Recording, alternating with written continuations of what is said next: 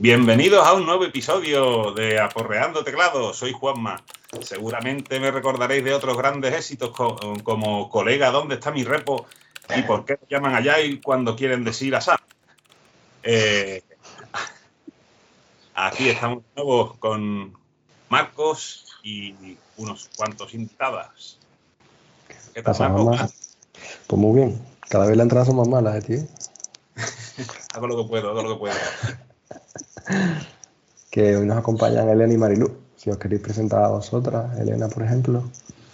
Ok, pues nada, lo primero, un placer estar aquí. Eh, soy Elena G. Blanco, eh, bueno, eh, MVP de Microsoft desde 2020 y también, bueno, actualmente developer en Broadware y nada, espero aportar mi conocimiento, mi algo, algo de chispilla a la conversación, así que a tope. Muchas gracias, Elena. Marilú, tu turno. Bueno, pues hola a todos. Marilú Cabrera, de Sevilla. Yo, bueno, estudié informática, empecé como developer, luego me pasé al lado oscuro, fui un montón de años project manager y ahora he vuelto a cambiar de lado, espero. y ahora soy product manager, que un poquito más parecido a product owner. Así que nada, muchas gracias por invitarme. Muchas gracias a vosotras por aceptar esta invitación. Eh, como os decía antes y cuando estábamos repasando el guion, las preguntas y demás, eh, pues eh, tenía, teníamos en la cabeza, ¿no? el tema este de, el tema por el que empezar a hablar, ¿no? Que se me va mucho la pinza y es una cosa que le damos mucha la vuelta. Y yo tengo la broma esa de los proyectos cerrados son los padres. Es decir, los proyectos mm, cerrados no existen. Y por ahí vamos a empezar. Yo digo que no existen. A ver, rebatirme. El proyecto cerrado lo entendemos como con las horas cerradas, con todo ya pactado y súper mega planificado y demás. a ver, lo personal, sobre el papel, existen, pero eh, a la hora de la verdad, pues pasan mil y una historias porque como no somos máquinas, no somos robots, ocurren mil y una circunstancias. Y luego pasa pues que vienen las prisas, los cambios de requisitos, cambios de direcciones. Eh, y también ocurre, pues eso, ante esos cambios que meten más presión, pues, ocurre también mucho la, genial idea de meter mucha más carne en, lo que es la batidora, lo cual empieza a ser pues, más problemático todavía porque empieza un proceso de training dentro del proyecto. Y, más todavía pues cuando se meten a personas que son juniors, ¿no? Que, pues, esas horas estimadas para gente senior, pues ahora empiezan a hacerlas las eh, gente junior y, todo se desbarata. Ahí hay muchísimos factores que tener en cuenta. Le da al cliente. La paella. Pon más carne, pon, más, carne. Ya tenemos el, ya tenemos el título del, del, episodio. Pon más carne. Como siempre sale. como cliente, un proyecto cerrado puede ser que yo te pago X y con ese X me tienes que hacer lo que te pida. El desde el lado del cliente, yo, yo, quiero hacer un cuarto de baño, ¿no? Yo contrato un obrero y yo digo, por 5.000 euros tiene que estar el cuarto de baño hecho. Y con esta pila, con esta bañera, con este espejo, tal. Y, digamos que como cliente gusta eso. Tú quieres tener el cuarto de baño y tú no quieres que te llegue el obrero dos, días antes y te digas, lo siento, es que ha habido una guerra en Ucrania, ha aumentado el precio de no sé qué y ahora de pronto tienes que soltar mil euros más yo creo que como cliente a nosotros nos gusta, pero yo entiendo también que es que es jodido de, no solo en el software, sino en todo. Que cerrar un precio cuando hay, muy, hay mucha incertidumbre en muchas cosas, ¿sabes? Tú como empresa, ¿cómo asumes siempre esa desviación? Al final yo creo que, o sea, es una realidad que existe. Otra cosa es que se lleven a buen puerto o no. O sea, existen, existen, es un modelo súper extendido, casi, yo creo que yo creo que no he estado en ningún proyecto que no haya sido precio cerrado. Distinto es que luego se hagan extensiones. Y yo creo que ahí es donde está la clave de que haya éxito o no, que la persona que realmente está negociando con el cliente qué se va a entregar, cuándo se va a entregar y que está constantemente hablando con ellos, sea capaz de tenerlo contento con lo que se va entregando, que lo que ellos esperan que se va a entregar sea lo que se entregue y luego que tengan la que tengan en la cabeza siempre que va a que va a ser necesario seguir haciendo ampliaciones hasta que lleguen a donde lleguen. Si eso se hace bien desde el principio, en realidad es verdad, no entregamos todo el 4 de julio como te dijimos, pero se entregó lo que se dijo que se iba a entregar después, lo hemos ido viendo, hemos ido eh, trabajándolo juntos y ahora sabes que vamos a tener que hacer más milestones y que esto es lo, es lo siguiente que tienes en prioridad. Y en ese caso sí lo considero yo un éxito, es verdad. No se hizo lo primero primero que se puso en el papel de venta, pero luego es verdad que si el cliente está contento y que se entrega conforme se le ha ido diciendo cuando realmente se baja a tierra, oye, pues yo eso sí lo considero, sí lo considero un éxito. O sea que para mí el problema es de comunicación, no tanto de ejecución en el proyecto. Y además, ese perfil que mencionas, que tiene que estar un poco entre medias, al menos desde mi ignorancia, creo que tiene que tener una perfecta mezcla de expertise técnico, eh, habilidades comunicativas, por supuesto, y cierto también conocimiento del dominio en el cual se está aplicando para poder explicarle, oye, no está esto porque esta parte del dominio pues se está trabajando todavía y demás. Es, como muy complicado de, de, alcanzar, ¿no? O pienso, eh, uf, eh, pero sí, efectivamente yo creo que también que, eso de, saber decirle, no, sobre todo dar sensación de progreso. En plan de, mira, vamos más despacio a lo mejor de lo planificado, pero dar sensación de progreso. Como, como Marco eh, comentaba, ¿no? Le ponía el símil este del obrero. Dice, claro, yo el cuarto de baño te lo hago en 5 por 5.000 euros. pero con esto, con esta pila, con esta tubería, con esto no sé qué, con estos azulejos. Y, eh, el expertise de ese, de ese, de esa empresa de, construcciones, pues ya tiene, ya, ya asume, ¿no? Que asume ciertas cosas y, cierta, y ciertos riesgos. Pero claro, Mm, si en mitad de la obra me dice el cliente, oye, mm, ponme, mm, cámbiame la cámbiame las tuberías de, cobre por, por, de plomo, hostia, pues eso ya hay que hablarlo y hay que gestionar eso, y hay que, gestionar eso que tú comentas, Elena, ¿no? Lo de Exacto. Eh, la comunicación, las expectativas de cliente, lo que decía también Marilú, si llega llega tal día y el cuarto de baño, el software, no vamos a dejarnos ya de civil, el software no está, eh, así de repente, ¿no? En otros, en otros, en otro podcast, no me acuerdo, creo que era con Rodrigo Corral, ¿no? Hablábamos de decir, a ver, mm, el cliente acepta mejor las malas noticias que las sorpresas, ¿no? Que no puede llegar el día antes de la entrega y decirte, oye, mira, que no, que no, que mañana no salimos a producción hostia puta, ¿por qué? Ah. Que, haya, sorpresa porque el día que había firmado un contrato no hubiera entrega, eso es para decir, hostia, que hemos hecho mal, ¿no? Exacto. Que ese día de repente hay una sorpresa, pues si tenéis que hablar todas las semanas, ¿no? Y estamos en el agilismo, ¿no? Hay que hablar más a menudo, hay que... Es raro, ¿no? Que te veas en un proyecto... Sí, no, cuanto más transparencia...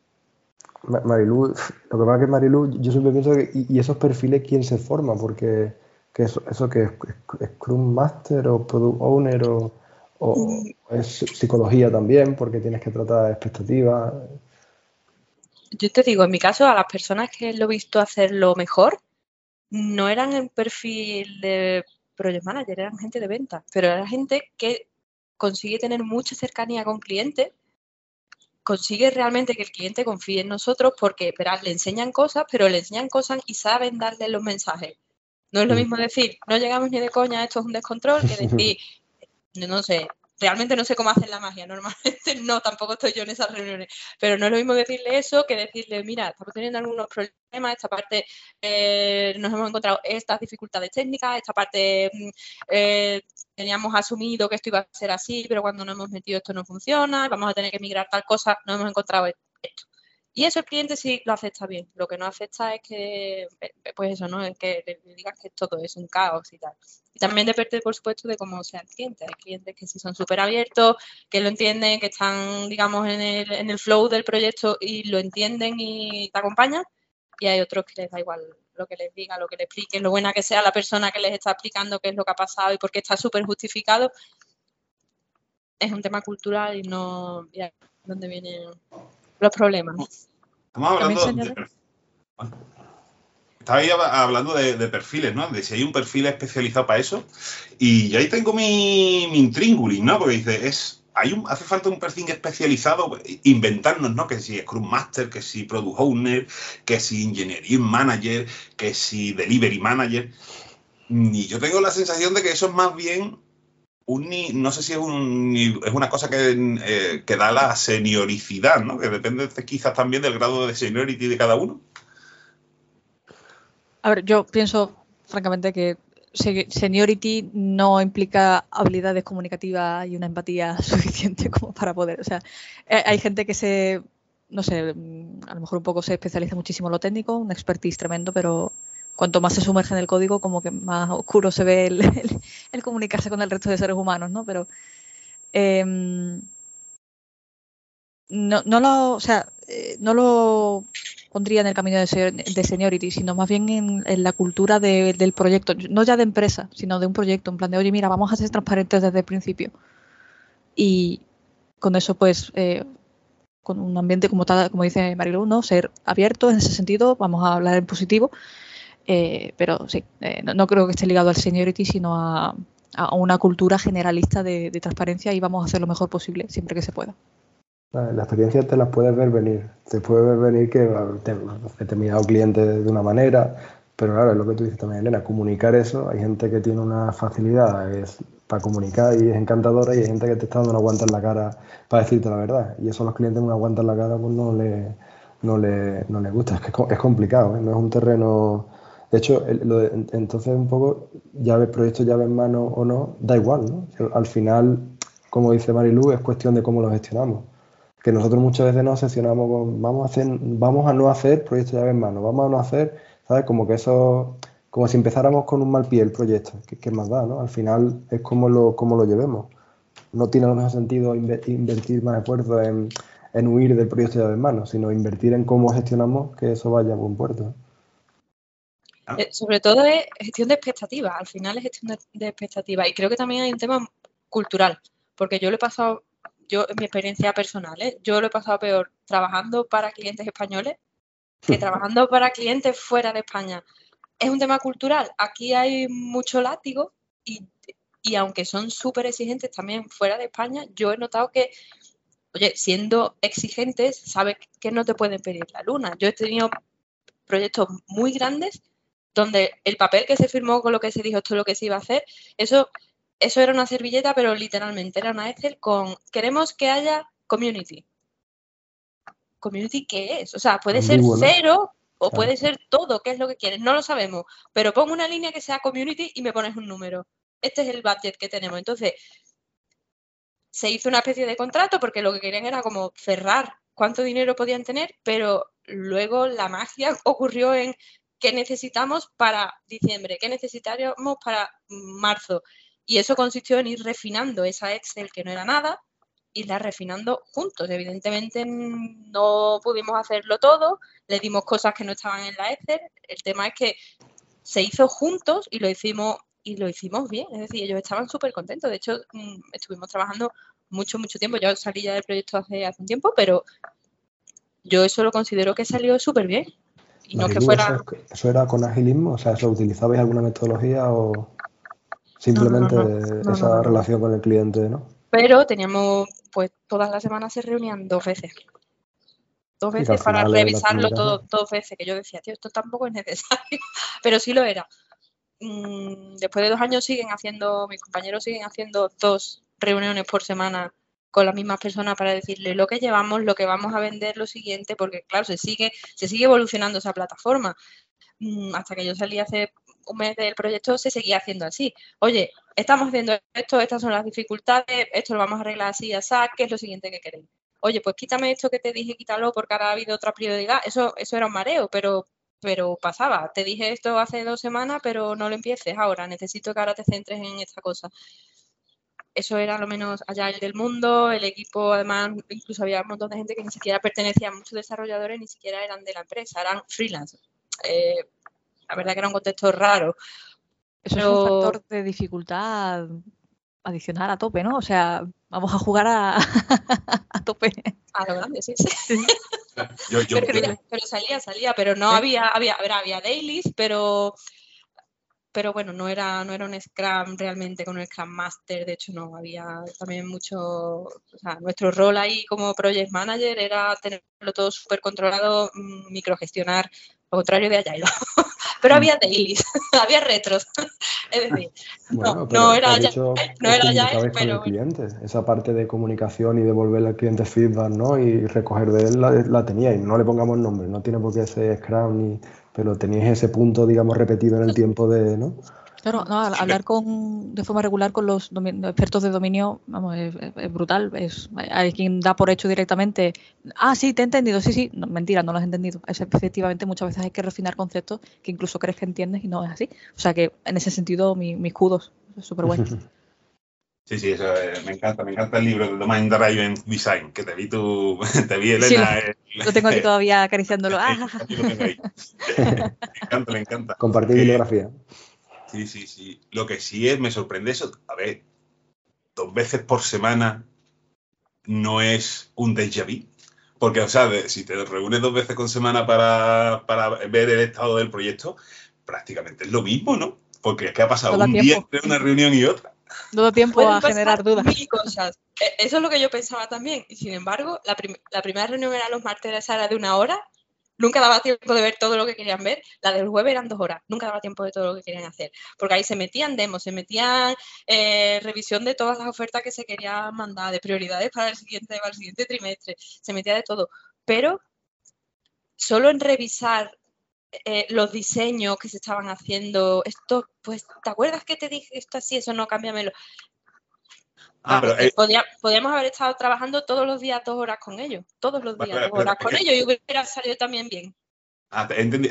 Entonces estaba ahí. Claro, a ver, es que eh, es que yo había entendido que se estaba que en esas en esas reuniones de, dos veces por semana se, se revisaba y se hacía el cambio sobre el trabajo que se había hecho los días antes. Yo, no era, eh, has dicho revisar diseño, digo, vale, entonces a lo mismo revisaban diseños de cosas que todavía no estaban hechas, que ni que se les ha empezado a meter mano se, se, veía todo. O sea, se hablaba de cualquier. Evidentemente se empezaban por los fuegos. Si había alguna producción que se había liado parda, se empezaba por ahí. Después, ofertas.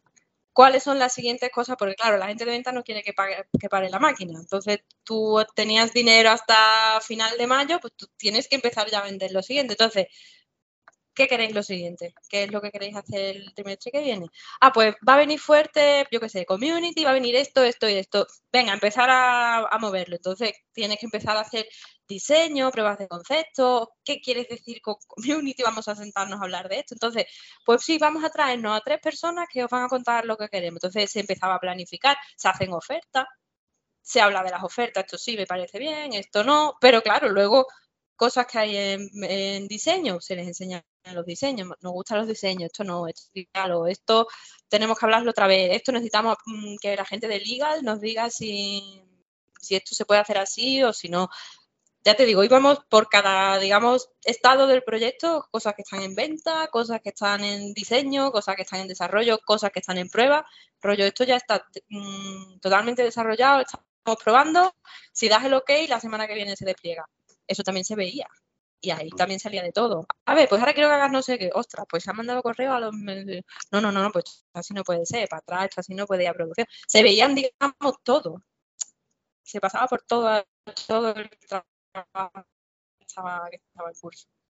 Pues hacían falta dos reuniones y te digo, no solo hacían falta, sino que si hubiéramos, si hubiéramos querido hacer dos horas de reunión todos los días, hubiéramos tenido cosas que hablar. Porque eran muchas cosas que haciendo a la vez.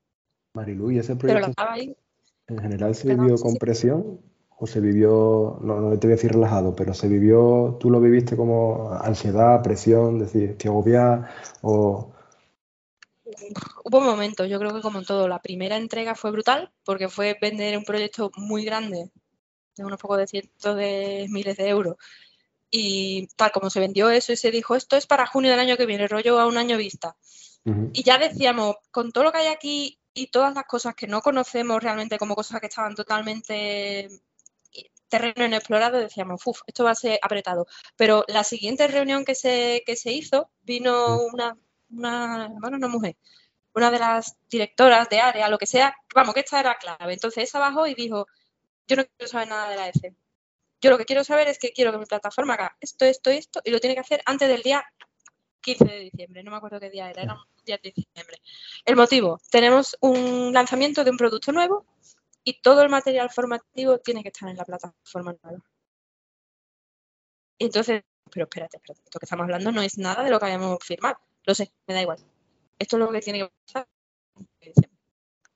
Pues, Y entonces, pues eso, eso se vivió con imaginar, mucha intensidad. Eh, como he dicho, la mayoría de los desarrolladores eran freelance, no teníamos ni equipo. Pero bueno, no pasa nada. Mientras hacemos los diseños, buscamos desarrolladores. Microinfartos en cadena en todo el equipo de developers, ¿no? Yo decía, mira, yo cuando me digo un equipo, yo lo gestionaré, pero hasta entonces. me, me leo los requisitos en esta y ya está. otra cosa tampoco podíamos hacer. Fue un locurón, pero mira, se hizo. ¿Qué pasó?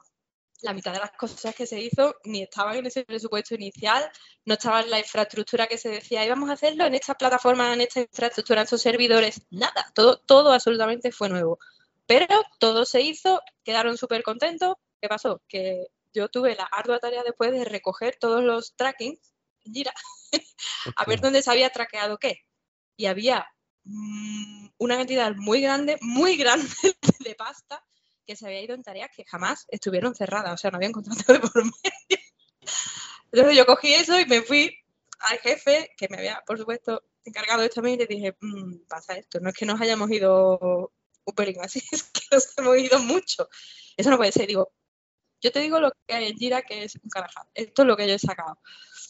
A ver, organízamelo en épicas. No, organízamelo en no sé qué. Y el hombre dijo, vamos a ver, yo solo tengo que, que explicarlo. Yo, de este hombre, yo lo admiro un montón. Os, os estoy hablando de una desviación como de 200.000 euros. una desviación muy, muy Eh, tocha. Eso, Muy- eso merece otro nombre que más que desviación.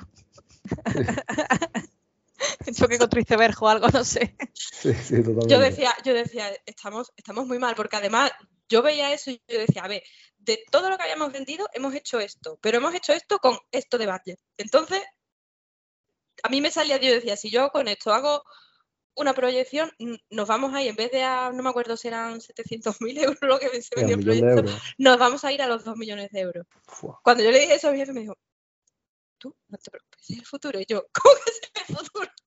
Estamos perdiendo pasta, ¿cómo que es el futuro? tú veías el, los primer, el primer reporte y hemos perdido 200.000 euros. Lo que tenemos es que explicarlo. A ver, organízamelo. Entonces yo empecé a organizarlo todo en Evicas, en plan, esto ha sido para infraestructura, para montar servidores, montar no sé qué. Esto ha sido para eh, contenido. Esto ha sido para diseño de contenido. Esto ha sido para no sé qué. Y ahora un montón de cosas que jamás nunca estuvieron en ninguno de nuestros acuerdos. Y decía, esto, esto no lo voy a poder justificar. Porque me van a poder decir qué tal.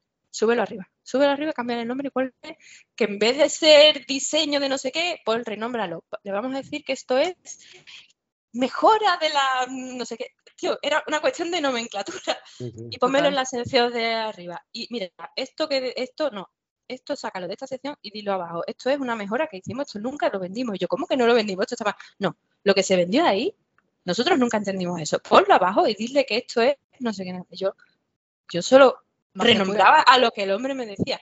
Hacía las reuniones en alemán, con lo cual yo no iba a las reuniones. No sé cómo hizo su magia, pero yo al día siguiente yo no dormí bien esa noche porque digo, es que estamos muy mal, es que el siguiente año y medio vamos a trabajar gratis, yo creo. Tío, pues salió bien. No, no, han comprado todo. Yo, ¿cómo que han no, comprado? Lo compraron, pero es que estaban tan felices que más pasta, coño, más pasta, más dinero, mm, ampliaciones por un tubo. ¿Por qué? Pues porque le dimos lo que quisimos, que no era lo que se firmó, pero era lo que querían. No lo sé, fue Es que, claro, primero Yo- relativizó el dato, lo, lo desglosó. En vez de mostrar el, el dato gigante, lo desglosó y parecía más asequible y luego lo re, le Claro, hizo él dijo, rebranding. Eso, lo que eso hemos es súper bien. Esta parte estaba en la oferta y era esto y ni lo vamos a discutir. ¿Estáis de acuerdo? Fueron, vamos, él, porque él decía, empiezo otra vez. Bueno, vosotros, es que él lo, lo ensayó conmigo, yo flipaba, yo flipaba. Yo ese hombre cuando le colgué y le dije a mi marido, digo, Jorge, tío, es que este hombre es un crack. Digo, como venda, esto es que es un crack, tío, lo vendió, lo, en vendió, lo vendió, lo vendió sin problema, es que él estaba convencido. Y fue así, fue- lo hizo como en tres, en tres secciones. Esto es lo que, esto estaba vendido y es lo que, eh, lo que hemos hecho. Esto no estaba vendido, pero lo podríamos considerar si cambiamos el scope parte y había luego había parte como eso, nosotros pensábamos que íbamos a hacerlo en los mismos servidores, con los mismos, en las mismas instalaciones que tenían y fue todo desde cero por mero tema de técnico. Madre No mía, podíamos Luz. hacerlo de otra manera. Qué Yo historias para pero ha no dormir, pero- bien. pero, pero a ver, no, no, no, fue no doloroso, fue muy doloroso. Hubo un estrés del copón.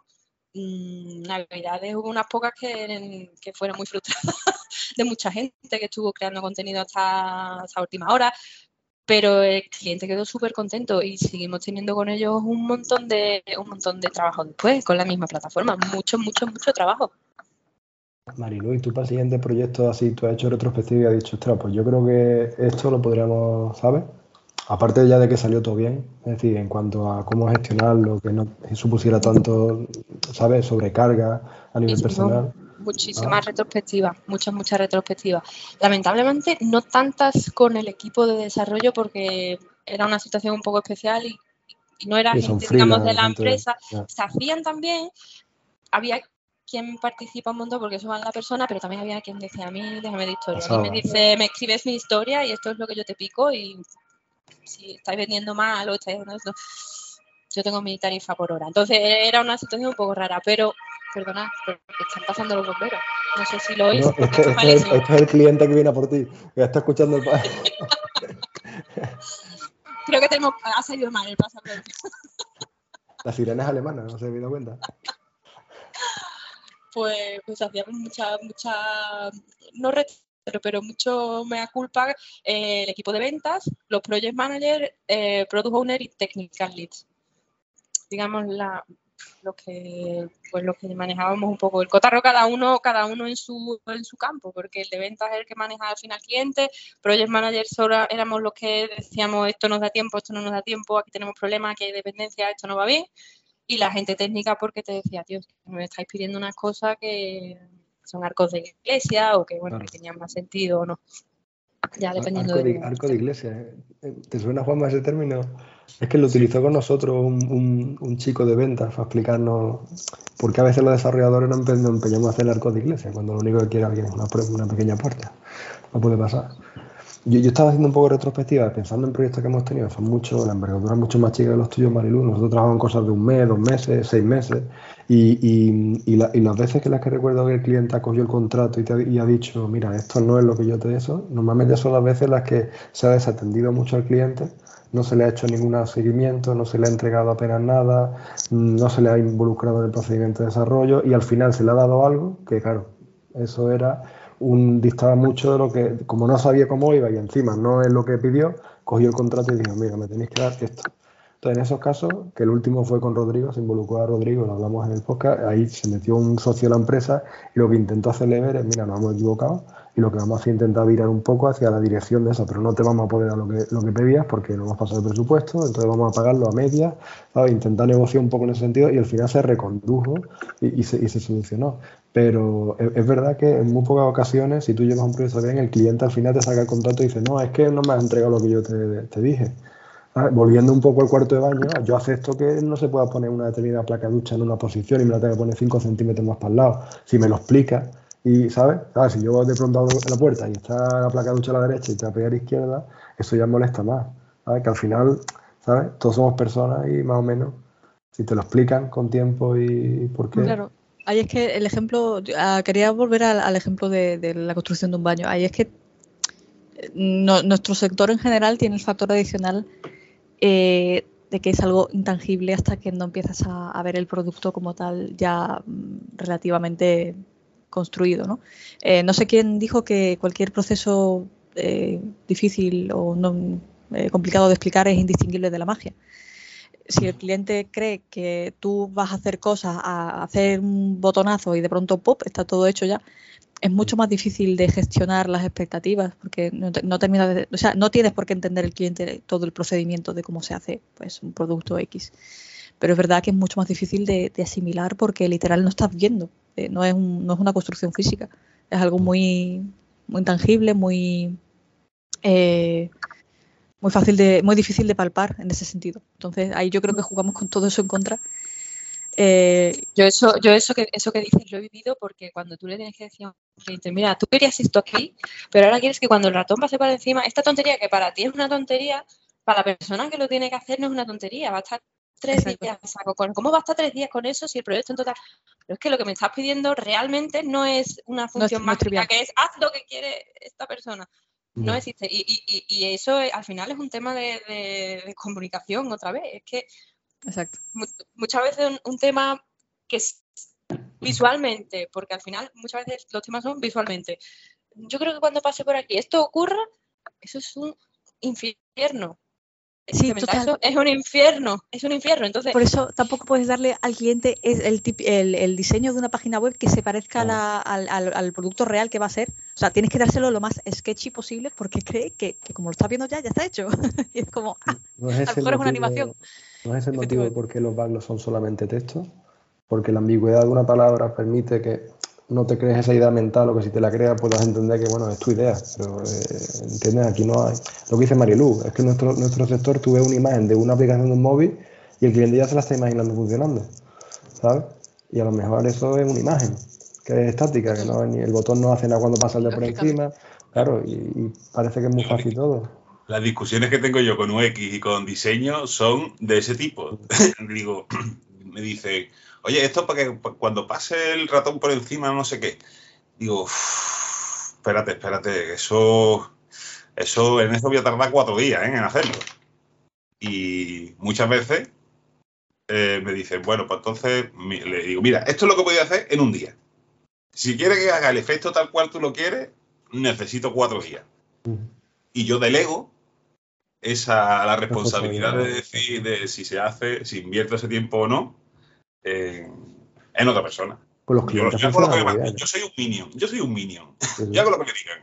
Pero que sepa que si hago así, tarda tanto. Con, con los clientes, Juanma, eso funciona muy bien. Tú un cliente le dices, mira, yo con este botón te genero tu reporte. Pero si quieres, puedo hacer que el botón de voltereta, no sé qué, él te dice que, que dale un botón básico que me genere. Yo lo que quiero es el reporte. No el, ¿Sabes? Que a veces con los clientes, si te explica esas cosas, son los primeros que te dicen, no, no, no, no, no, invierte más tiempo en la funcionalidad que a mí lo que me da a mí, me soluciona mi problema. No, esa otra lucha, la estética versus la funcionalidad. Eso también es, en nuestro sector es complicado. Y los malditos diseñadores que tienen una vista a nivel yo, yo, me imagino cómo ven los diseñadores del mundo y me lo veo con la cuadrícula esta, con la cuadrícula de el píxel está justo alineado, está desalineado, no sé qué, no sé cuánto, en fin. Has castigado todo el sector de, diseño. Sí, haciendo amigos, haciendo amigos. Follow, follow. Yo me acuerdo de una. Mm, eh, era un meme, lo tengo que tener por ahí almacenado en Telegram o así. Era, era increíble porque ajustaba perfectamente a la realidad. Era cómo se ve realmente una página web, eh, con su HTML, su CSS, su JavaScript, todo ahí. Eh, ¿Cómo cree que es el cliente? Literalmente en texto escrito en el IDE, pero escrito, por favor, página web eh, que se vea bonita la página y que haga no sé qué, no sé cuánto, no sé qué. Así tú, se lo pides y luego ya, ¡pum! magia. Pero sí, tal cual representaba exactamente eso y eh, increíble. A ver si os lo comparto por ahí. Pero era fantástico. Veremos a ver Copilot que, que, no, que, no, que nos ofrece con eso, ¿no? Ese, tipo de herramientas. Esa es otro, otro, otra fuente de, de, eh, de conflictos cuando el equipo de diseño presenta algo sin que lo haya visto el equipo técnico. Sí. Comunicación. Y casi, siempre, y casi siempre han tenido una idea no implementable. ¿Por qué? Porque lleváis años haciendo diseños de página web. Ya sabéis que no podéis hacer que cuando pase el ratón por encima salga magia y cambie todo y el tamaño de letra. No, tío, si lo hemos dicho ya en 10, 10 proyectos, ¿por qué no vuelves a intentar una onceava vez? Y esta vez además se lo presentas al cliente, ¿no? Es que a ellos, que es que sería muy guau. No. Sí, oh, te lo compro, pero no, pero para. No, no, lo hemos hablado. Entonces, eh, también, también lo vivimos y al final primero lo presentaban al equipo técnico que podía hacer su alegato en plan esto no, esto quítalo, esto para hacerlo, entonces no lo tenemos que, no lo podemos hacer con el presupuesto que tenemos y ya después al cliente, porque si no siempre había algo que lo mismo para el cliente, pero solo es que cuando pase por aquí el capuchón de la máquina de afeitar se vaya. Que no puedo hacer eso, no puedo hacer eso, no puedo, no tengo técnicamente una manera de hacerlo. Y además, para el cliente tiene como dos ramas de la empresa, la que le está diciendo que sí, que es de diseño, y la que le está diciendo que no, que es la técnica, ¿no? la, que está así, por detrás. No, hay una sola voz. Ah. Ese otro meme, otro meme, Elena, ¿no? El de, el de eh, están el, el, el, de venta y el desarrollador, el, de venta dicen, vendiendo una cosa que el desarrollador sabe que no se puede hacer y tiene el de venta en la mano en la boca del desarrollador. No digas, nada. Pero sí, eso también, eh, eso es otro melón interesante. O sea, estamos hablando mucho de la comunicación eh, de cara al cliente, de la transparencia y la gestión de expectativas eh, bidireccionalmente, pero también ahí estamos entrando en el pozo de, de la comunicación interna en el proyecto, en la empresa casi, ¿no? eso es otra historia. Em, yo he tenido la suerte de trabajar en proyectos en los que había muy buena comunicación con la gente de, que sí, gente de maquetación, gente de frontend, gente de, backend, pero no sé si, habrá experiencia chungas de pelearse a gritos y esas cosas dentro del proyecto. Mm, eso puede yo ser siempre le digo, yo, yo, si le preguntáis a Moy, el compañero nuestro de diseño, yo siempre le digo, cuando me dice, oye, ¿esto se puede hacer? Digo, ya está. Pues Más que pelea, Elena, son muchas, muchas frustraciones por ambos lados. Claro. Y gestiona esa frustración. El, de diseño se frustra porque el desarrollador le hace una, una, cuarta parte de lo que le ha pedido. Y lo ve estéticamente feo. Le duele en el alma porque lo ha diseñado y tú, y tú se lo has hecho mal. Y el cliente se va a quedar con lo que tú lo has hecho, no con lo que le enseñó el diseñador. Y por el lado del desarrollador te frustra porque tú tienes que hacer un reporte o lo que sea, lo que sea, y, al final te tienes que echar, como dice Juanma, cuatro días en animar un botón, ¿no? ¿Sabes? Que te, hay gente que le gusta más eso y gente que le gusta menos. Entonces, gestionar eso también es complicado. Y, una misma pues voz al cliente, ahí creo que suele ayudar, pero como el cliente a veces también habla la parte de diseño, entonces yo creo que los confundimos mucho a los clientes, ¿sabes? No le damos un mismo mensaje de, Claro, luego vienen los cabreos por parte del cliente. dice, bueno, vamos a ver esto que. ha pasado clientes que han dicho, hey, este es el diseño y esto no se parece nada. ¿Sabes? ¿Y esto cómo puede ser? Y, claro, y tú dices, pues, a lo mejor nadie le ha explicado a esta persona poco a poco, ¿sabes? Que hemos ido tomando decisiones de cambio, claro, pero si tú comparas la imagen de diseño del primer día con cómo ha quedado el producto, eso puede ser, vamos, blanco y negro, ¿sabes? Pero... siempre es problema de comunicación, tanto de un lado de, tanto en un lado como en el otro. Todavía me acuerdo, todavía me acuerdo de, de, la cuerda de Pocoyo. De la caña de pesca de Pocoyo. ¿Qué es eso, por favor? Es que hicimos unos juegos de Pocoyo eh, hace ya nueve años, diez años. Y había que hacer una cuerda. Uno de los jueguecitos de Pocoyo era Pocoyo pescando una barca, cogiendo unos pescaditos. Y, y claro, nosotros pensábamos una cuerda física, hicimos una cuerda con un motor de física que tenía el motor que usábamos y, la cuerda se comportaba de forma física. Y en el mundo de poco yo no existe nada que se comporte de forma física, es todo como cartoon. Entonces la cuerda es simplemente un arco, como una especie de, bueno, pues una línea recta un poco curvada. Entonces, cuando le llevaban la cuerda física a la gente de poco yo, esto no es lo que yo quería. Entonces, claro, fue una frustración de decir, ostras, con lo que nos hemos esforzado nosotros por hacerla que se comporte como una cuerda de verdad y tú lo Nosotros no, nosotros no, el pobre Marco lo pasó haciendo la física de la cuerda. No, pero al final mi problema fue culpa mía. Yo no me preocupé de preguntar. Yo hice lo que en mi cabeza pensaba que era una cuerda, la mejor cuerda del mundo. Es que hay veces que tú no puedes preguntar, preguntar lo que en tu cabeza no es algo para preguntar, porque si a ti no se te ocurre preguntar, no preguntas. en tu cabeza está tan claro cómo coño va a ser si no me acuerdo. Sí, a lo mejor tiene que haber pasado. Llamémoslo, llamémoslo paro, si va a ser tieso, llamémoslo otra forma. Totalmente. a lo mejor tenía que haber, tenía que haber pasado, pero lo, lo recuerdas ahora con los años y de ostras, implementé dos veces una cosa que a lo mejor no podía haber hecho una sola. A lo es como tú dices, Marilu, comunicación, comunicación. A lo mejor teniendo más comunicaciones hubiera surgido como una especie de pequeña duda. Oye, antes de acabar la reunión, ¿la cuerda es recta o ¿sabes? una cuerda en condiciones? Q2, a ese tipo de herramientas que nos permiten que permiten a los diseñadores poner, por ejemplo, cómo son los botones en general, los tamaños de letras y todo eso para que, para que no tengamos, para que no tengamos que entrar en ese en ese pozo de, tener que inventarnos cosas y, e imaginar cosas. Totalmente. Total, que no pasa nada porque la estimación esté cerrada, ¿no? El contrato esté cerrado, ¿no?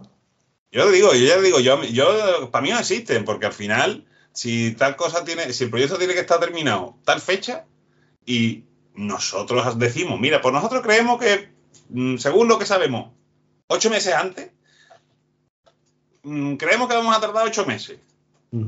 Pero a lo largo de esos ocho meses tenemos, tenemos que ir hablando, como habéis estado, como ha estado comentando, ¿no? Eh, eh Marilu.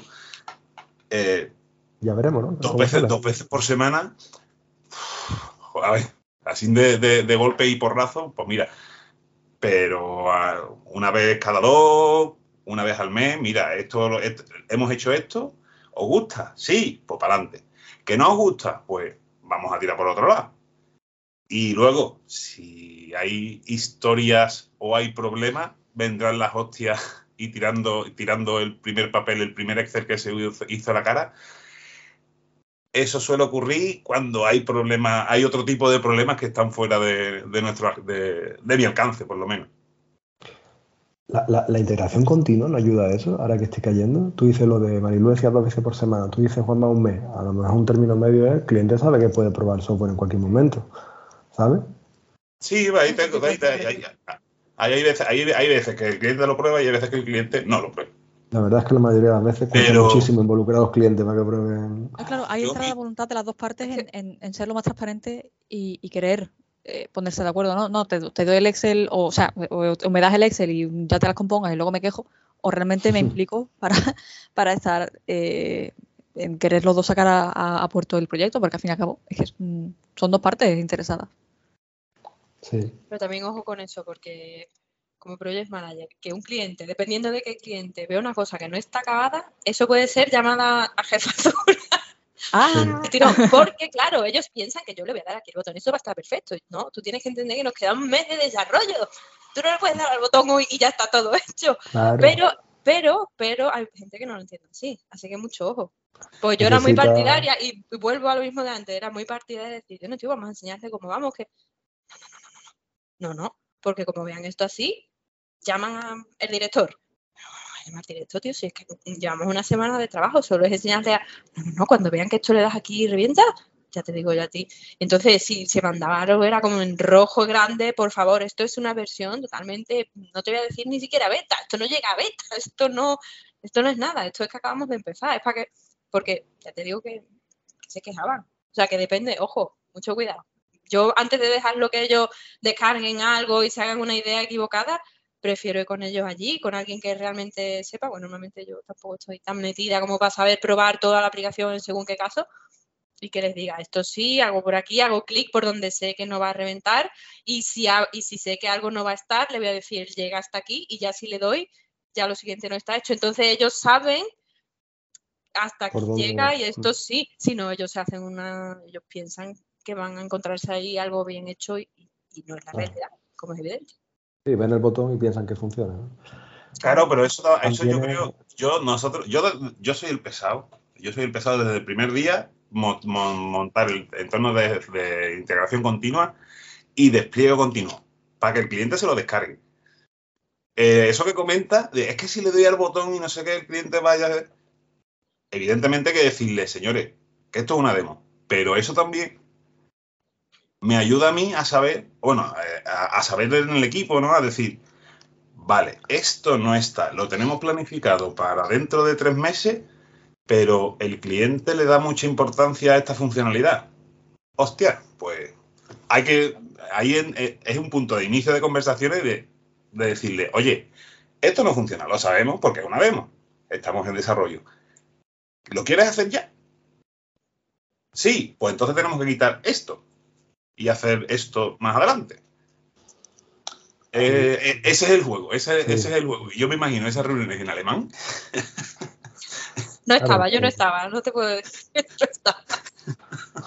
Cosas sucedieron allí que jamás podrán ser compartidas. Pero eso, que al final, al final, las versiones así, preview, pre-beta, pre-alfa, también son yo le veo ese beneficio, ¿no? De decir, mira, pues si el cliente está esperando que esta parte funcione ya lo antes posible, pues a lo mejor, si se queja y llaman al director de demás, dice, mira, si lo, podemos adelantar y empezar y cambiar la, y cambiar las prioridades.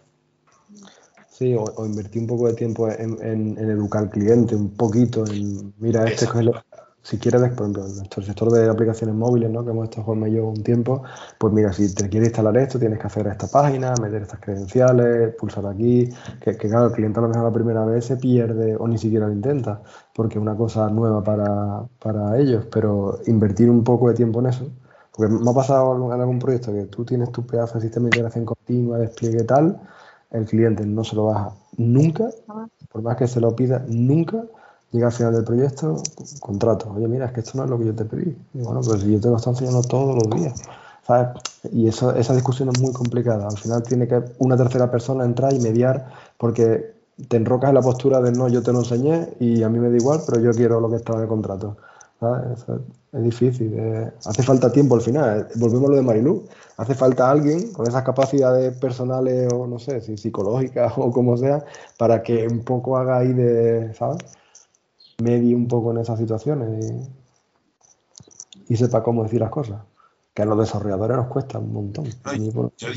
Yo, lo veo que va acompañado, como decía, ¿no? Un poco al nivel de senioricidad, ¿no? Porque es que esto hace 10 años yo pensaba de una forma y a día de hoy, cada dos semanas, le estoy enseñando al cliente y le pongo el, la versión del software, que le dan un botón y se lo descargan.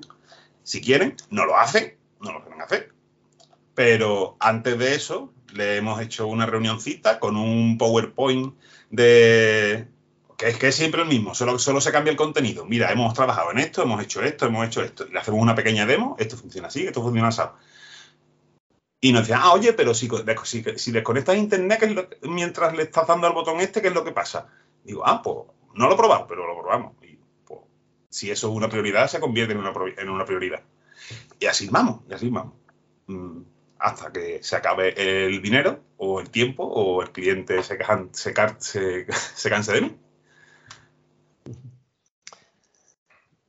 Por eso digo que es más, yo lo veo también que está ligado a la serenicidad que, está, no, que, que, está bastante ligado a eso. Porque yo me veo, yo me veo al Juanma de hace 10 años y digo, valiente, váyatela, Juanma, como váyatela. Bueno, eso es bueno, ¿no? Quiere decir que han, mejorado, ¿no? O, o Las retrospectivas también se pueden hacer hacia nosotros mismos. Claro. eso está bien. Yo, lo entiendo lo de, lo de senioricidad, pero yo, Elena tiene razón en una cosa, yo creo también, es que no todas las personas estamos preparadas para determinados mensajes. Hay gente que, ¿sabes?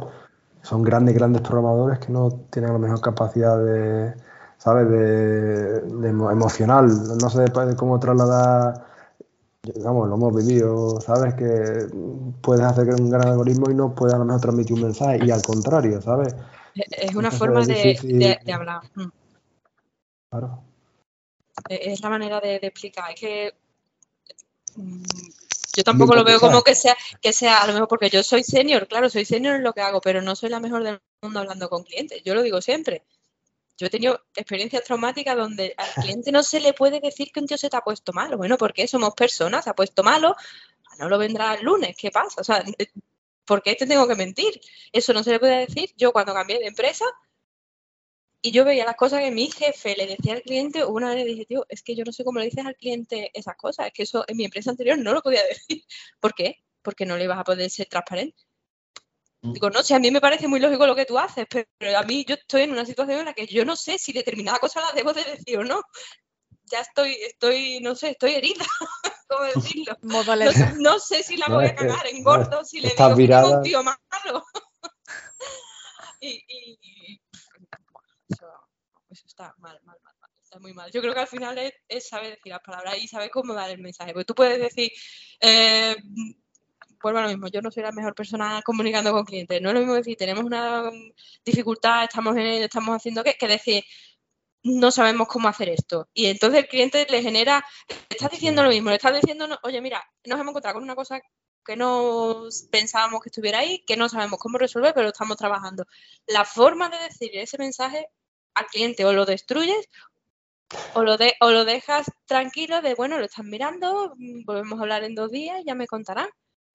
Por eso digo, Marilu, que hay gente fabulosa en esas cosas. Hay gente que se prepara, no sé cómo se prepara, ¿eh? yo no sé si es que estudian, leen más, no sé qué libros, ¿sabes? O si, yo te digo, si estudian cosas de psicología, pero que son fantásticas, pero que no, ¿sabes? Un programador es muy difícil porque tú imagínate, te tienes que formar, como tú dices, ¿no? Yo no soy una gran comunicadora. Bueno, pues te tienes que formar tú en también ser una gran comunicadora y que te queda de desarrolladora, ¿sabes? Porque al final tienes que elegir un polo donde trabajar, o, ¿sabes? Con un pilar. Sí, pero si no eres un gran comunicador, pues puedes mejorar, pero nunca vas a ser un gran comunicador, no sé cómo decirlo. Siempre se puede mejorar, pero no lo vas a hacer tan bien como una persona que lo hace de forma, de forma innata. Y yo he tenido compañeros que han estado en ese rol que tenían 10, mm, 12 años menos que yo, o sea, que eran chavalines. como no primer trabajo, segundo trabajo, y yo estaba en la reunión diciendo, uff, esta es la pregunta del millón, y él nota con una soltura, una tranquilidad, esto no es bla, bla, bla, hacemos esto. Dios mío, ¿te puedo aplaudir? ¿Te puedo aplaudir cuando salgamos de aquí? Saben elegir las palabras y, saben transmitir, yo creo que es mucha seguridad, seguridad en sí mismo. En plan, os vais a tragar todo lo que os diga y lo sueltan y se lo tragan. Pero si titubeas como tú, a lo mejor titubearía yo, ya, ya, ya no, ya no, ya huelen el miedo. Sí, la, seguridad es un grado y aparte lo que, lo que ha mencionado es súper interesante, ¿no? todos tenemos un límite de, un umbral de incompetencia, ¿no? Que lo llaman. Es literalmente una persona donde no puede ya superarlo y se queda ahí por más que no intente y efectivamente hay gente que, tiene un, umbral de incompetencia en X áreas que no los puede superar y eso es verdad, pero no por ello no vas a dejar de intentarlo. Y efectivamente la, confianza se contagia la seguridad a la hora de hablar es eh, fundamental. Yo lo, lo recomiendo, o sea, suscribo muchísimo en ese sentido. Todos somos personas y yo creo que habrá un poco de diferencia, pero todos queremos que una noticia chunga no la ven de forma aclarable, ¿no? O sea, el proyecto se ha subido a un árbol. Sí, ah. hombre, pero yo qué sé, me tienes, yo qué sé, imagínate me tienes que decir que me ha bajado una vez, lo siento, este año no te puedes pedir vacaciones en Navidad porque vamos mal. Nos pasó el año pasado, por ejemplo. ¿Sabes? Depende de cómo te lo expresen, ¿sabes? Depende de cómo te lo eso. Hay gente que, pues, hostia, no me va a sentar hasta bien, pero, ¿sabes? Que, hay gente que tiene capacidad para hacer esas cosas. Hay gente que se le da muy bien. Y en un proyecto como donde tienes que tratar estas cosas con los clientes, ese, no sé si roles, personas, pues encajan súper bien, ¿sabes? Porque hacen que el cliente esté mucho más, no sé si empático, pero por lo menos abierto a entender que las cosas no van a salir a veces bien, aunque el proyecto esté cerrado, ¿sabes? Que volvemos un poco a lo mismo. No, sé si, es un tema cultural, ¿no? Como habéis comentado, que, que eh, no sé si es que aquí en España parece que el cliente es el demonio y nosotros somos los ángeles, o nosotros somos el demonio y el cliente nos ve como, como, como eso, ¿no? Esa, esa, esa especie de, de, pelea, ¿no? De diciendo, es que esta gente me vienen a engañar y me van a engañar, me van a meter la porra por algún lado, esto me van a meter a gamba por, por una historia. Pero luego te vas afuera como ha comentado ¿no, Marilu, y la cosa es totalmente diferente. Y después, en la experiencia también que, yo he visto, que hemos tenido en los últimos proyectos con clientes internacionales, eh, es que es diferente, es que es, hablar, es cuestión de hablar. Que es que si un compañero, no, no que se ponga malo, dice, no, mira, es que el proyecto está en un nivel que no se pueden paralizar cosas, no podemos hacer cosas a la vez porque hay que, pues, quitamos a un desarrollador y dejamos a uno para que se ponga a hacer cositas y cuando ya se pueda se incorpora la segunda persona. Y no, no funciona mal la comunicación. Al final es que es un problema de comunicación. El 99% de las veces es un problema de comunicación. Porque en nuestra, en nuestra profesión, esto no, yo creo que el que hace cuartos de baño es mejor lo que va a pasar que nosotros. Marilu, una pregunta. ¿Y por qué en la universidad no sé, vamos, hemos estudiado juntos. ¿Por qué no, Junor, tú recuerdas alguna asignatura aparte de ingeniería de software? No sé, Elena, tú, pero que, estas cosas no. Deberíamos tener alguna asignatura que sea eh, CC, comunicación con los clientes, ¿sabes? O, inteligencia emocional, o, o, cómo transmitir, ¿sabes? Porque tú sales de la carrera, pues eso, técnicamente. Yo creo que no es ni siquiera en la carrera, tío. Es que esas cosas deberían de ser desde antes. En la vida, ¿no? Eso, es la vida. O sea, desde, primero tú tienes que trabajar la empatía, tú tienes que trabajar la comunicación, tú tienes que. Eso debería ser básico. Y luego en la carrera, pues dejarte a lo mejor de tanta física o para el que quiera hacer circuito integrado, que la haga. El que quiera programar, yo creo que, que programe desde primera a otra. Lo otro es culturilla general, pero, pero a mí personalmente yo la estadística jamás la he tocado. Ni, eh, la aprobé. Entonces, hubiéramos esos cinco años de presión y de romperte los cuernos, mm, creo que se hubieran podido aprovechar mejor en otra forma. Pero creo. No sé. Hay una corriente americana de, Daniel Goleman sobre la inteligencia emocional, creo que es del principio del siglo XXI, donde defendía precisamente que el ser humano por aquella época creo que tenía como siete inteligencias eh, una de ellas la emocional y que está muy poco explotada. O sea, que normalmente esa inteligencia no se desarrolla. Eh, o la tienes porque tus padres o tu entorno familiar te la ha desarrollado, tu entorno de amistad, pero no se, no se educa. Y deberíamos esforzarnos en eso. Que la empatía está también ahí ligada. Que vamos por la vida y es verdad que en España todos echando los elásticos somos un hijos de puta entre nosotros. Eso es verdad, ¿sabes? Pero yo, yo lo soy cuando también voy a comprar, cuando contrato. O sea, yo cuando contrato un cuarto de baño yo quiero que esté como he pedido. ¿Sabes? Pero cuando yo soy el obrero, digo, hostia, qué hijo de puta al cliente, que no entiende que he tenido que mover 5 centímetros para la, ¿sabes? Que también tenemos lo que nos merecemos un poco. Eso depende de muchos factores, eh, capacidad de abstracción y de ponernos en la piel del otro, efectivamente. Em, pero sí, bueno, yo tuve la suerte de, yo no estuve en la universidad, yo fui eh, a ciclos formativos de grado superior. Sí que teníamos un pequeño módulo que era en torno de desarrollo, ¿no? Es un poquito el cajón desastre eh, de todas las asignaturas. Y sí que tuvimos la suerte de contar con un profesor que nos hablaba de eh, cómo al menos plantear lo que es el inicio con un cliente, ¿no? La típica escena de vamos a sentarnos en una cafetería, en una servilleta, me cuentas tu idea, y como punto de inicio. ahí mis profesores tuvieron la suerte de poder, o sea, cumpliendo con, lo que había programado, con lo que era la programación en sí que tenían que dar, que la cumplieron, pero pudieron incluso ampliarla. No sé qué margen hay para eso en, la universidad. Eh, creo, desde lo que he visto fuera, que la ingeniería, la, informática en general, pues tiene una tralla de, efectivamente, como, eh, como has dicho Mariluz, que, unas asignaturas que no vas a tocar en la vida y que no, que ni, para arriba ni para abajo. Es decir, no, me interesa, no voy a usarlo, realmente, ¿qué tal? Eh, ahí ya también entraríamos en el tema de qué tan útil o qué tantas vueltas hay que darle a, qué tanta reforma hay que darle a la educación universitaria uy, vaya melón que quieres abrir. Sí, entonces mejor eso para otro podcast, a lo mejor, ¿no? Para otro episodio. Y chapó por los ciclos formativos porque cada vez conozco más personas que han estudiado igual que tú, Elena, y, vienen muy bien preparadas muchas veces.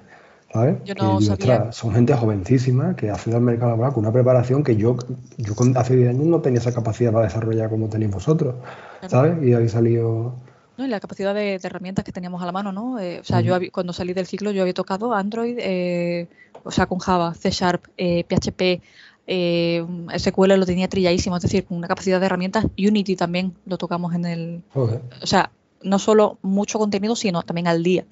Xamarin también habíamos tocado un poquito. Y ahora que viene .NET MAUI, pues mucho mejor.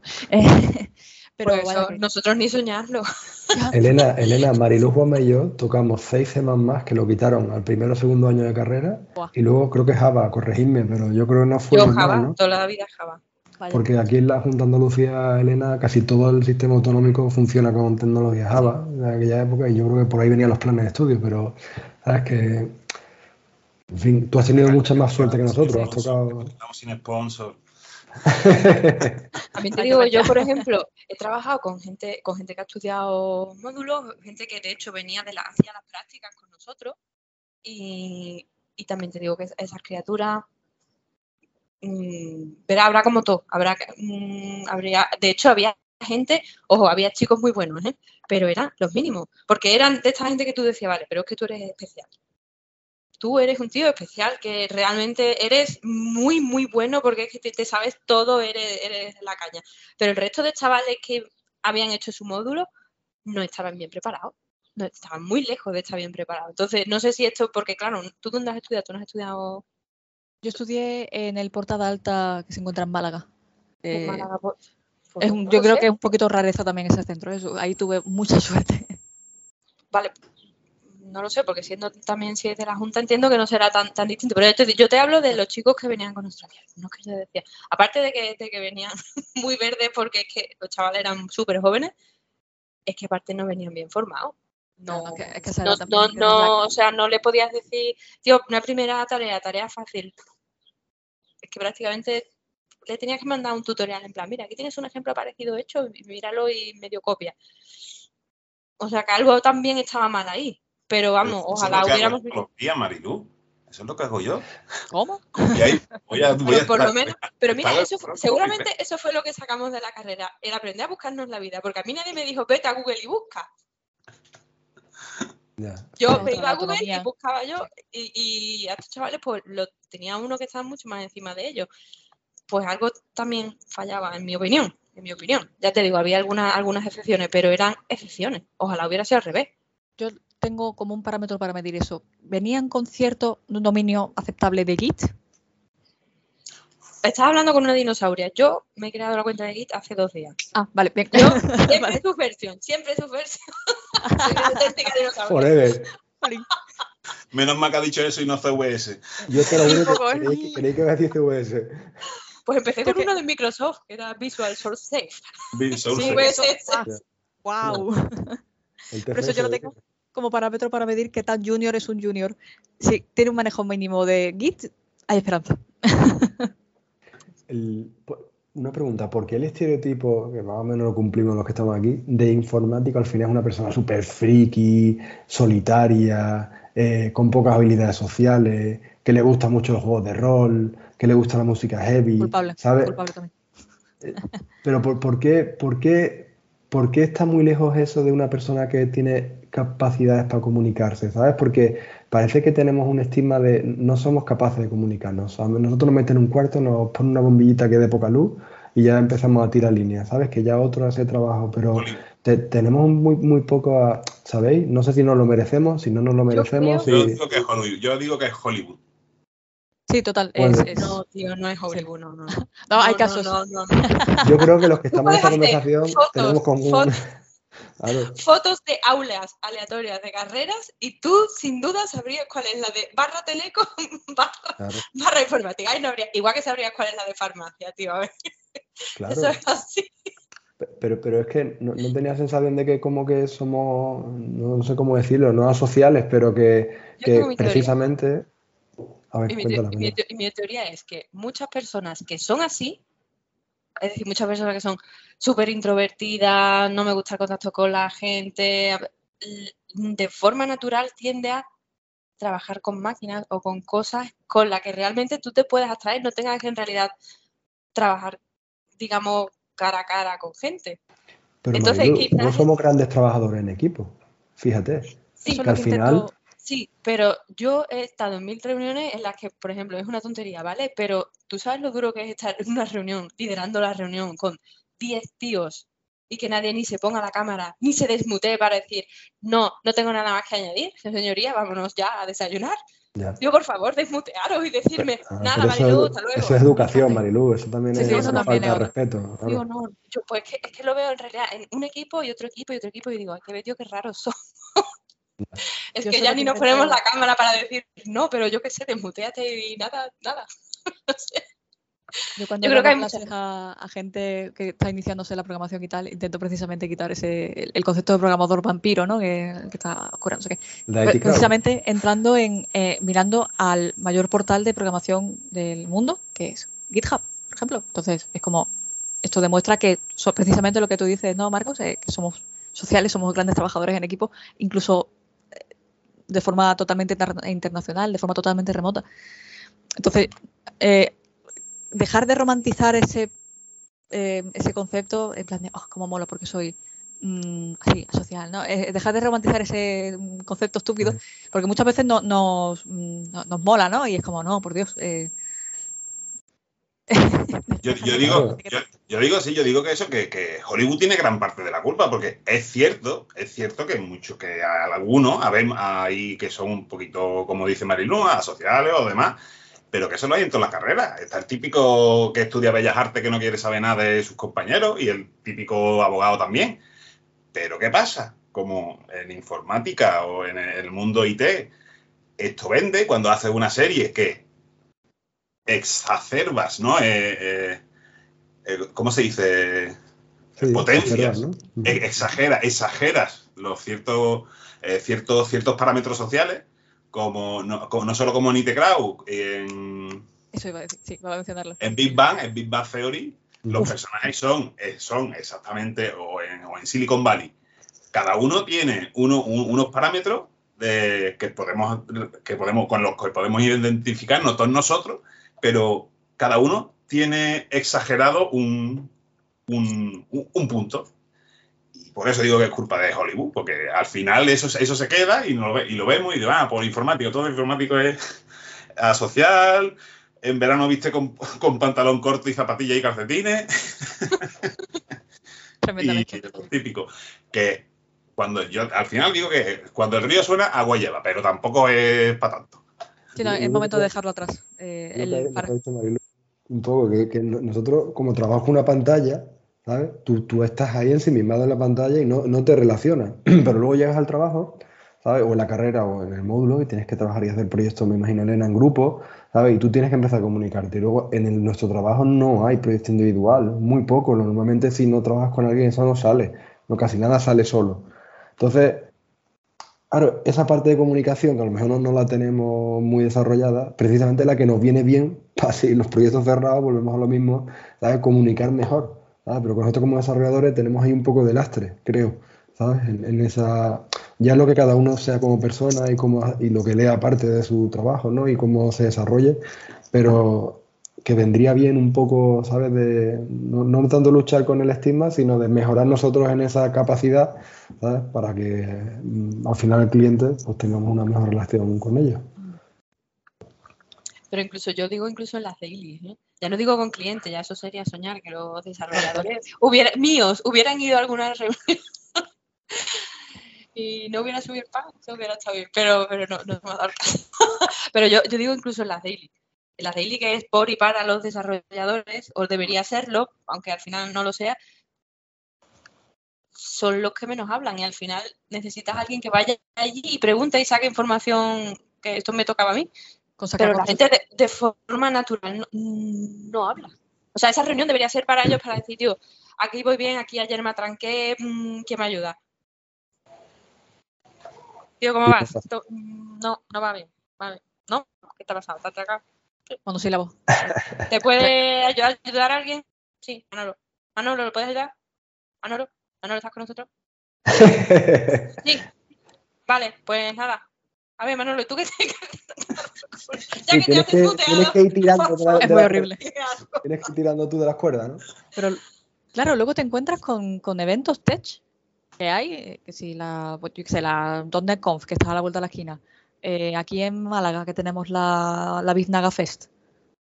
Todos juntos y revueltos, eh, compartiendo y charlando y tal. Así ves a alguien más, a lo mejor más retraído, porque, bueno, yo soy la, de la que se agota socialmente. Le encanta el sarao, pero después se va a casa y se tiene que acostar tres días del agotamiento. Eh, pero es eso, no, no, a lo mejor no estamos lo, lo, enseñamos mucho hacia adentro en ese sentido de las habilidades comunicativas, pero hacia afuera, hacia el resto del mundo que no es tech, pues sí que no se ve. Entonces, a lo mejor hay que pensar técnicas marketingianas para decir, oye, que de IT Crowd es el pasado. Así como, como, nos acompaña el estigma, pues tampoco entras en una fiesta y dices, ¿qué tal? Ha llegado el programador. La rockstar. no, eso no te atrae a, en, un, congreso, en un congreso, Elena, de, por cada ponente hay 50 que están ¿sabes? Que los ratios son muy pequeños. Entonces, sí, hay personas con unas dos capacidades comunicativas que son los que dan charlas, participan en eso, pero luego hay muchas personas detrás, bueno, al lado, ¿no? Que no, que no tienen esa, en fin. Sí, pero luego todo, todo lo que se evalúa, ¿no? Luego la típica encuesta, ¿no? Que hay después eventos, e incluso antes, ¿no? Y yo, yo es que si voy a la Pucela o, a la Gaspacho o a la Donne o a la Bilbotac, yo lo que voy es por el networking, yo voy por ver a esta gente que, no, que hace mucho no los veo. El sarao, la gente. El sarao, como dice, el salseo. y, las birras y todas esas, y esas cosas. Entre nosotros nos llamamos de puta madre, pero la cosa es explicarle, explicárselo a los que no son como nosotros. A los eso, eso es lo que ahí es lo que fallamos. a los muggles me encanta. no sé.